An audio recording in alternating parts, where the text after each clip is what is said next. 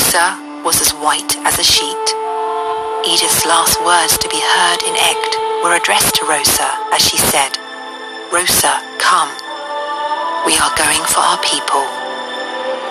There was little time to get ready, and many of the nuns missed saying goodbye to Edith and Rosa. In less than ten minutes, the SS escorted Edith and Rosa from Echt Convent.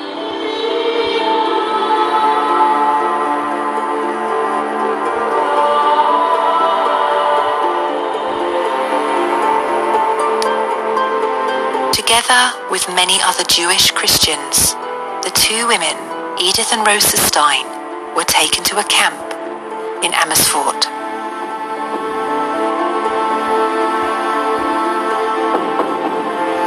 When they arrived on Monday, August the 3rd, the armed soldiers moved them along by shoving them hard with rifle butts.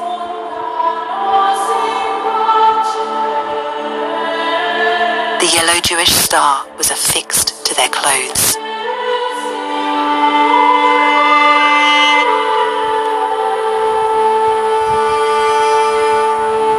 As well as Edith and Rosa, there were several other nuns from different orders, as well as two priests and two monks.